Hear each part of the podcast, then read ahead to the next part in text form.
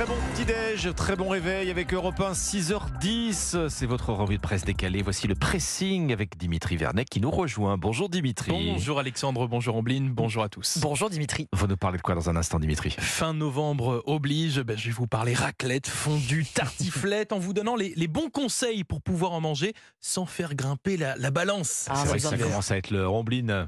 Les nouvelles règles de calcul du Nutri-Score, tiens, puisqu'on va parler Ah, de gras. bah voilà. Ouais. Mais ça plaît pas à tout le monde. Bon, et moi, je vais vous emmener dans un village étonnant où les éoliennes sont les bienvenues. C'est quand même très inhabituel. Euh, on commence avec vous, Dimitri. Alors, quelle riche idée, hein si j'ai bien compris. euh, vous, vous décidez là, comme ça, officiellement, de, de- de lancer la saison de la raclette. Alors, moi Quelle oui, mais surtout Ouest France. hein, un choix plutôt Bon. logique car je suis euh, sûr que certains de nos auditeurs ont fait leur première raclette, tartiflette, fondue ce week-end. Et j'ai envie de leur dire, vous avez raison. Mais oui. Qu'est-ce que c'est bon? Après, vous le savez, c'est toujours la même chose quand, quand on mange ce genre de plat. On est, content, on est content de les manger sur le coup. Dire quoi On regrette dans le Oui, on regrette un petit peu euh, une fois sorti de la table, puisque bah oui, on le sait, on, on va le payer cash, cash sur la balance. Et alors, euh, c'est des plats vra- vraiment, vraiment, vraiment gras. Ah oui, Qu'on gras, aime. Gras oui, et surtout bien très très calorique. Hein. 1300 calories en moyenne pour la raclette. 1100 pour la fondue et autour des, des 850 pour la, pour la tartiflette.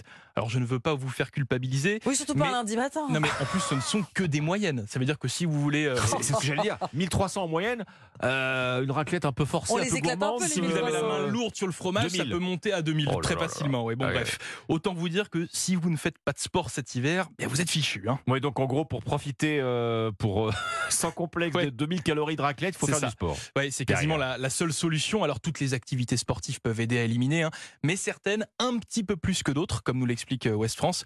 Les disciplines d'endurance, la course à pied, le vélo ou encore le squat sont très très efficaces. Les sports de combat également, la boxe, Mm. le judo. En fait, voilà, vous l'aurez compris, hein, pour éliminer votre raclette, il faut faire un sport qui fait travailler le cardio et sur la longueur, hein, car en moyenne, pour éliminer la totalité de votre raclette, comptez une heure et demie de sport. Ouais. Une heure et demie euh, non-stop. Ouais, alors dites-moi, euh, la partie hein. de squash ou de judo, euh, pas juste après la raclette quand même, parce que je, je- Ah bon, on va rendre. J'ai- j'ai- va être ça- très ça- ça le compliquée. problème. mal à imaginer la Non, non, des, la- par- la- des matchs. il faut penser à la digestion, ça c'est vrai.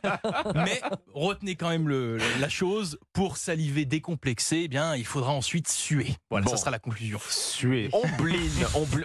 Vous arrivez à point nommé parce que vous Ah nous parlez oui. de Nutri-Score. Voilà. Ça. On imagine facilement hein, que les fromages à raclette et tartiflette sont loin d'être des bons élèves du Ah oui, je pense Nutri-Score. qu'on est hein, sur voilà. du dé là. hein. On est sur peut-être en dessous. Cet, ouais, cet étiquetage alimentaire est entré dans nos modes de consommation depuis 6 ans provoquant d'ailleurs une crispation plus ou moins aiguë chez les industriels. Euh, Les dents n'ont pas fini de grincer puisque nous apprend le Figaro. Un nouveau calcul devrait faire de nouvelles victimes. C'est quand même assez grave. Des produits jusqu'alors bien notés seront pénalisés. Par exemple, les yaourts à boire de la lettre A, certains passent à la lettre E. Ah, ça fait Ça crée va dégringolade. D'un bout à l'autre. Exactement la raison. Eh bien, c'est parce qu'ils passent euh, ces yaourts à boire dans la catégorie soda, Soda. figurez-vous. Le lait, connaissez-vous la lettre aujourd'hui des laits écrémés Bah, les crémés, a priori, c'est A. Exactement. Mhm. Eh bien, ils seront notés B dès le mois de janvier. Ah oui, voilà, ça dégringole comme ça euh, en chaîne. On ne s'y attend pas, mais l'entreprise qui va hériter d'un mauvais bulletin, c'est le spécialiste du bio, Bjorg, avec ses laits végétaux, Oui, soja, amandes ou avoine. Bon, après, de toute façon, ce Nutri-Score, il n'est pas obligatoire. Effectivement, mais il existe aujourd'hui des applications pour euh, calculer les apports nutritionnels des produits, donc euh, personne n'est à l'abri finalement. On est tous équipés d'un smartphone. Le Figaro prend l'exemple de Danone qui a pourtant fait la promotion de ce système de notation en France. Et bien Danone envisage de retirer le logo de ses emballages en prévision de la dégradation de euh, ses notes parce que ça peut entraîner une de chute vente, des ouais. ventes. En tout cas, une baisse effectivement. En fait, beaucoup s'accordent sur un point. Il vaudrait mieux travailler sur la dose recommandée. Personne n'avale un pot de pâte à tartiner en une fois. Alors, euh, Euh, alors, vous avez déjà fait le test de laisser au soleil Vous avez vu le... Oui, c'est vrai. Ça baisse. Vous savez qui dit ça 2000. Vous savez qui dit ça? C'est Ferrero, hein, Ah oui, qui veut la mm. dose, en gros, et pas le Nutri-Score. Voilà, c'est-à-dire dans le Figaro, ces nouvelles notes du Nutri-Score. Vous le regardez, vous, le, le 2024. Nutri-Score, euh, quand vous faites les courses? Oui, j'avoue, je, je, je- je- je- j'y prête une, une attention. Alors, le- mais le problème, c'est que, en fait, euh, il y, a, il y a une- il y a un vrai problème de philosophie du Nutri-Score, c'est que l'étiquetage n'est pas obligatoire. Exactement. Bien Si, sûr, à chaque- bah si oui. on, si on durcit comme ça par palier la, législation, bah, Il y en on aura de pousse, moins en moins. On, On pousse pousse. les volontaires vers la sortie. Exactement. Les lettres E apparaissent très très peu, je sais pas si vous avez fait Ah oui, attention. c'est- Oui, exactement. oui. Exactement, C'est ça va pas- avec. c'est évidemment par hasard quand c'est facultatif. Eh oui. Bon, écoutez, moi je vais, on sort de de, On on sort sort du de- crabe, oui. là, on sort, de, on sort du rayon alimentation. Moi, je vous emmène à côté de La Rochelle, euh, dans une petite commune de Charente-Maritime qui s'appelle Andilly-les-Marais. Je crois que ça vous dit quelque chose, Oui, Dimitri. de La Rochelle, oui, bien Alors, sûr. Pourquoi, Petite commune. Pourquoi là Petite commune, en effet, de 2000 habitants. Euh, euh, et selon aujourd'hui en France, il se passe là, dans ce village, un phénomène qui est devenu quand même assez inhabituel. Les éoliennes dans ce village sont les bienvenues. Alors des Et grandes, hein. bienvenue. les grandes, on parle, on parle des plus grandes de France, Ah hein, oui. 200 mètres de haut, Ah oui, tout, tout en, haut- Ouais. tout en haut des pales. Ça va où hein Mais non, enfin, personne ne se plaint. euh, c'est quand même bizarre. Personne ne se plaint des conséquences sur le paysage, qui est quand même l'argument principal. Vous avez hein, raison de poser la question. C'est vrai que c'est souvent le reproche euh, qui est fait aux On éoliennes, mais là, effectivement, aucun recours contre leur installation. Alors, il y a une astuce, hein. bon, en tout cas une explication. Oui. C'est que ce parc d'éoliennes, en fait, est un parc citoyen. En clair, vous avez 300 habitants euh, Mmh. de la commune, des environs, qui se sont mis en coopérative Mhm.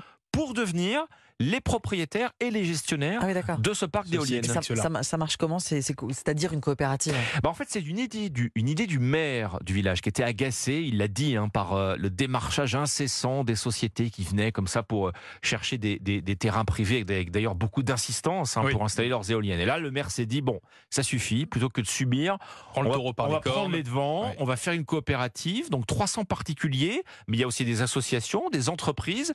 À eux tous, en fait, ils contrôlent cool une partie de ce parc d'éoliennes, aussi bien au niveau capital que gouvernance, euh, des éoliennes qui vont être installées en février hein, et qui vont permettre d'alimenter plus de 10 000 foyers tout Ah de oui, même. Ah, mais- y Les produits tirés de la vente de l'électricité, il n'est pas du tout question de les transformer en, en- en- en dividendes. En fait, ça va aller directement, ces profits, à la lutte contre la précarité énergétique euh, localement hein, sur le territoire. Bah, en gros, euh, vous allez pouvoir financer comme ça des, des- des rénovations chez des particuliers Mmh. de- de- de- d'installations de, de- pour, pour sortir des passoires thermiques en fait. Donc En fait, ces ils prennent éoliennes, le contrôle finalement aimer. de, Oui, oui, de oui. ce parc éolien. Et Donc, voilà. euh, oui, c'est ça. Et de fait, Mm. aucun recours contre l'installation de ces éoliennes. 200 mètres de haut. hein. Oui, c'est- ça. Très haut. ouais. mais les, avant- les avantages sont tellement multiples que au bout des pales. Voilà. Ouais. C'est à lire dans aujourd'hui en France. Le pressing, votre revue de presse décalée chaque matin. Merci Omblin Roche, merci, Merci. Dimitri Vernet.